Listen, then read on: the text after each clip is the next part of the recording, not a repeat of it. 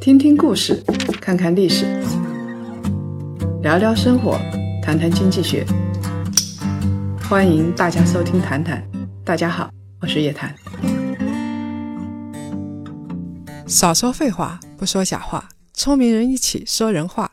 独立思考，理性投资，拒绝被洗脑。欢迎大家继续收听由叶檀财经与喜马拉雅共同推出的《谈谈》。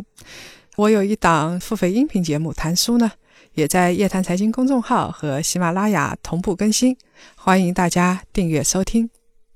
春节啊，已经过完大半个月了，发现了一个很有意思的事情：春节之后出现了一个离婚的小高峰，离婚率比春节之前。高出了不少，难道春节是一个感情的魔咒吗？好好的夫妻过了春节就离婚了？有数据的，二零一八年呢，我们其实没有整体的统计数据，但是呢，有个别城市的新闻，其实过完春节就离婚这个事情早就出现了。二零一二年啊，就有春节离婚潮的新闻，二零一四年春节长假仅仅过去了三天。郑州啊，就有一千三百八十五对新人去结婚了。与此同时，也有两百七十对夫妻，大家平静说再见，去办了离婚手续。二零一五年的时候呢，那就更多了。从大年初七开始，一直到正月十六，郑州呢有两千七百八十六对新人是牵手的，但同时呢，有一千一百对夫妻呢领了离婚证。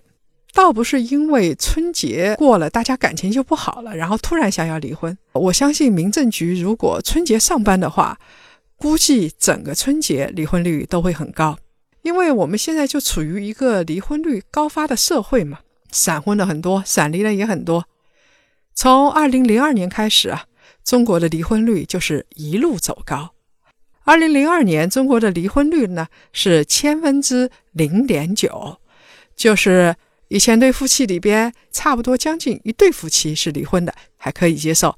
那么到了二零二零年呢，就是千分之二；到了二零一五年，那离婚率就更高了，千分之二点八，这基本上是二零零二年的三倍多。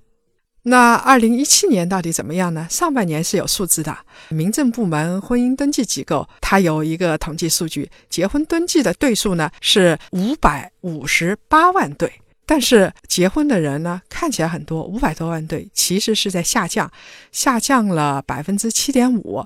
离婚的人当然没有结婚的人多了，离婚是大概将近一百八十六万对。虽然数量看起来没有结婚的多，但是呢，它的增速上升是挺快的，上升了百分之十点三。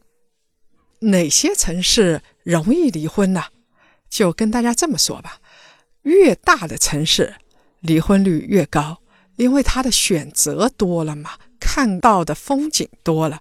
最高的城市是北京、上海、深圳。广州就这四个一线城市，接下来呢是厦门、台北、香港、大连、杭州和哈尔滨。大家发现没有？四个一线城市离婚率一个比一个高，经济越发达，离婚率越高。而且呢，大概百分之八十的离婚是由女方这一方提出来的，这个倒是出乎我的预料。我以前以为女性大概。很愿意守着家庭，很害怕离婚之后没有经济来源、没有收入来源。但是现在看来，中国的女性啊，其实独立程度挺高的，尤其是经济挺独立的，所以呢，她也不太害怕提出离婚。那离婚主要是因为什么原因呢？排名第一的，其实大家都知道，就是对方出轨了，有了另外一半，这边的婚姻基本上就属于亏损状态。离婚就相当于止损，还有一个让人万万没有想到的数据，就是出轨的第一职业分别是什么？大家看了小心一点。女性出轨的第一职业是全职妈妈，另外一个呢，在男性里边呢，出轨率最高的是 IT 男。那这些全职妈妈为什么要出轨呢？百分之六十七的全职妈妈她说：“我的生活太无聊了，我要寻找刺激。”其次呢是老师、医生、文秘和设计师。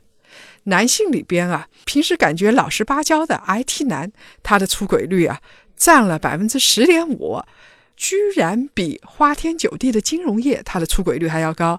然后是教育行业、医生和律师。那我们说排名第一的离婚原因是因为出轨嘛？那还有一些是因为对方经济差嘛？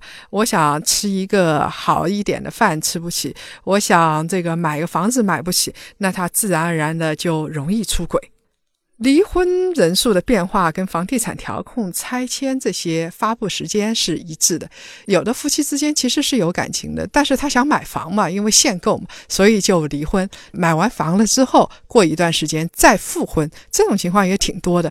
离婚最多的是八零后和九零后。那么有一句话挺有意思，叫做“朋友感情好不好，做个长途旅行就知道；夫妻感情好不好，过个春节就知道。”因为啊，春节大家聚在一起，空闲时间是最多的。在春节之前，我们聊了一下，春节回家，你们到底是回哪里的？是回婆家呢，还是回娘家？其实这是一个老生常谈的话题，但是大家一直说，一直说，是因为这个问题老也解决不了，甚至就因为这个原因，就导致离婚了。这样的夫妻也不在少数。有一则新闻啊，就是年初五的时候，在江苏徐州的高速公路上，高速公路的民警在巡逻的时候啊，就发现一辆白色的 SUV 车，它停在高速公路的应急车道上，孩子呢在车里边哇哇大哭，而且这个老公跟老婆在抢方向盘，这个老婆抱着孩子就在那儿又哭又喊，就在叫，大家一起死。这对小夫妻呢是九零后，他们啊为什么吵呢？就是为了到底到哪儿去过年，是到婆家呢还是到娘家？而且更加奇葩的是，就是在去年中秋节的时候，这对夫妻啊已经在高速公路上吵过一次架，抢过一次方向盘，然后被民警处罚过。我们到网上搜一搜，因为。去谁家过年，在高速公路上吵翻天的夫妻，远远不止这一对。武汉有一个男的夫妻两个就吵架，到底到谁家去过年，也是在高速公路上争吵。一气之下呢，这个男的扔下车走了，他自己在高速公路上徒步想回自己的爸妈家，丢下老婆孩子在车里边彻底傻眼。如果一个丈夫做到了这个份上，我觉得也是该离婚了，不离婚还留着过年吗？You used to tell me of your glories, about all your heartaches too. And I would tell you bedtime stories and watch you sleep the whole night through.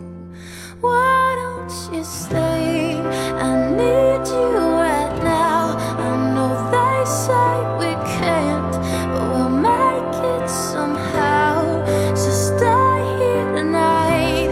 I know they say we're wrong, but I know we're right, right where we belong.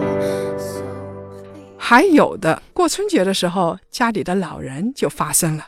这个媳妇儿，这个女婿太不行了，赚钱少或者不会生孩子，赶快离。有一个女同胞呢，就在网上，她说了一个很悲伤的故事。二零一七年的春节，她跟老公呢回婆家去过年的，结果呢大吵特吵，尤其是婆婆跟老公大骂了她一顿，根本看不上她，因为呀，这个女孩子她以前呢想要孩子。结果这个孩子出生的时候呢，很不幸的就死了。然后婆家的人就觉得他是丧门星啊，很不喜欢他。这对夫妻啊，其实感情不好，之所以还能维系下来，平时没有吵架，是因为大家都在忙着糊口，没有时间吵。到春节了就不对了，大家聚在一起，伤口啊就彻底复发了。这个婆婆每次看到亲戚都要哭诉，认为啊是这个媳妇儿害死了自己的孙子。过去三年的伤，每过一次春节就被接一次，接到后面大家全部都崩溃了。在大年初一的时候，婆婆又开始唠叨了，说中邪了，都是这个女人不好，旧事重提，然后孙子死了，全是这个媳妇儿的过错。她这个老公就很生气，没有安慰自己的老婆，而是大发脾气，把门都踹烂了，说是这个事情过不去了，你自己看着办吧。然后又说了，我们家人都不喜欢你，你该怎么着你自己看着办吧。那女的还能怎么着呢？被迫离婚，这样的婚姻其实本来就很难维持了。很简单啊，因为她跟自己的婆家已经无法相处了。这个婆家的价值观很明确，就像我买一只母鸡回来一样，是要生蛋的。我娶一个媳妇儿呢，你是要给我生孙子孙女儿的。如果你连孙子都保不住，那你就是不下蛋的母鸡。问题在于说，这个老公其实也是一个老观念，他是支持自己父母的意见的，也认为自己的老婆没有做到位。那这个女人当然就很不幸了，就被离婚了。但是这个不幸啊，我认为这个女人真的她自己有很大的问题，因为在这篇文章的一开头，她就说了，没有孩子的婚姻啊，没有意义。如果那按照这个女人的逻辑，你没有孩子，你的婚姻就没有意义。婆婆逼着离婚，那完全可以理解，因为你的婚姻里边没有几个孩子呀。所以你的生活过得怎么样？是不是独立？是不是会被逼着、被迫很惨的离婚？其实主要是自己的想法造成的。如果连你都看不起自己，觉得生孩子是女人一生中最重要的事情，那你没有孩子，你怎么指望你婆家看得起你？你看啊，在这个例子里头，夫妻双方啊，平时是分居的，在不同的城市工作，然后春节好不容易聚在一起，他们不是找到了亲热时间，他们是找到了一个吵架的时间。其实有时候是这样子，双方打工，双方都找到了新的人，找到了第三者。过年回乡的回老家，正好把这个婚就给离了。江苏徐州的一个区啊，有一个民政局的婚姻登记处的工作人员就说了：“他说我们笔录统计啊，离婚的原因大部分都是两地分居，然后就感情不和了，比例占百分之九十以上。所以两地分居，双方感情还能很好的。”这个真的是凤毛麟角。你如果是想夫妻在一起，起码想做一个努力的话，那两个人其实是应该在一起生活的。所以呢，我们说了，有的是一个老伤口，憋着憋着，等到春节到了，然后就伤口大爆发。春节刚好有时间，然后把离婚证领了，如此而已。其实这个也算是降低你的生活成本的一个方式。如果双方真的没感情了，领一张离婚证，这是好事情。当然了，我们看到八零后、九零后现在也结婚离婚了，那这些人啊，很大一部分是因为互相真的不了解，他们是闪婚，光看着对方长得好看，哇，你长得好像鹿晗哎，或者说觉得对方有豪车，自己眼睛都炫了。认识几天，然后结婚了，这样的年轻人，闪婚的年轻人，在一开始的时候看到的都是对方好的地方。啊，看到的都是对方有钱啊、有貌啊。但是当两个人真的长期在一起了，这个问题就出来了。尤其是平时啊是被宠着让着的这一方，这样的人啊，往往他们的心思更加细腻，而且。更加纠结，他平时爸妈一直非常的宠着他，平时另一半也是宠他的。如果有一天为了一件事情没有顺他的意，男方很强硬，这时候他就受不了，世界末日就到了。爱情本身是一个很脆弱的东西，你说他有，有时候真有；你说他没有，虚无缥缈，说不定过几天。还真的没有了，所以通常来说啊，爱情是斗不过血浓于水的那些亲情关系的。最后呢，大家都会觉得对方只顾着大家，不爱自己。春节还是一个召开家庭会议的时候，就是亲戚见的很多，张家长李家短，大家八卦，而且要解决什么大问题了，然后父母怎么赡养啊，兄弟姊妹之间一个月给父母多少钱啊，这些事情都是要在家庭会议上决定的。大家坐在一起讨论，有时候啊，还真的不是讨论家产、讨论孩子，有时候讨论着讨论着，就把家庭最大的矛盾摆到桌面上来了，把一个团结的大会开成一个批斗的大会和清算的大会，然后对方心里就打鼓了，为了以后不糟心，离了算了。春节离婚率高就是这样的。把一些平时看起来毫不相干，但是呢对彼此有很高期待的人，大家杂烩在一起，互相不服气，互相看不上，然后春节在一起就会聊闲篇吗？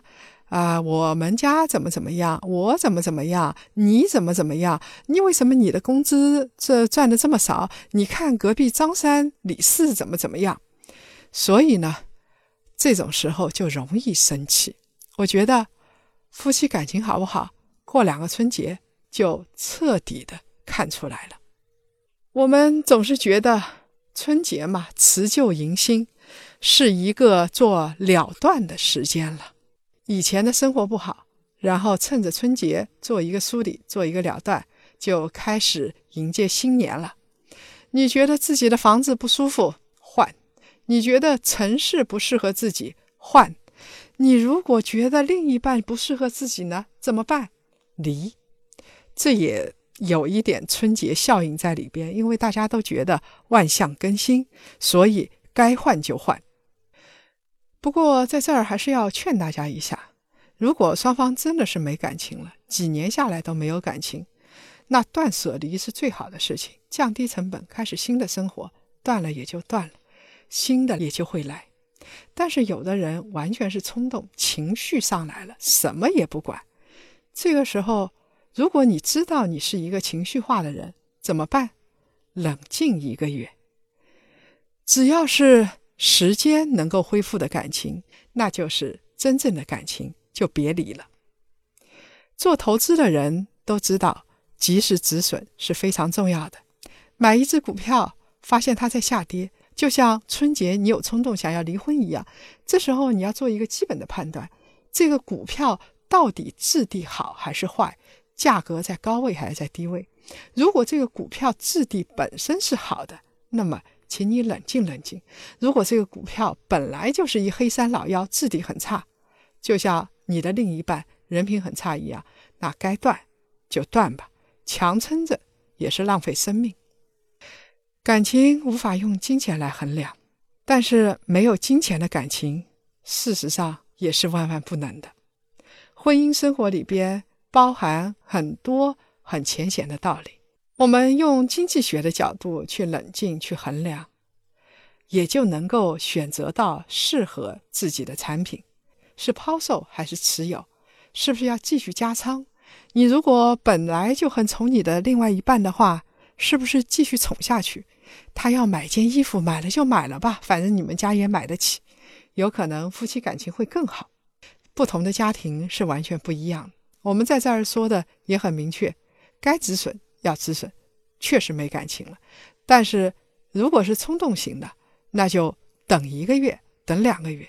如果两个月之后，时间告诉你你们真的不适合在一起，到时候再离婚。总而言之吧，还是祝各位。婚姻幸福，它的前提是理智和爱。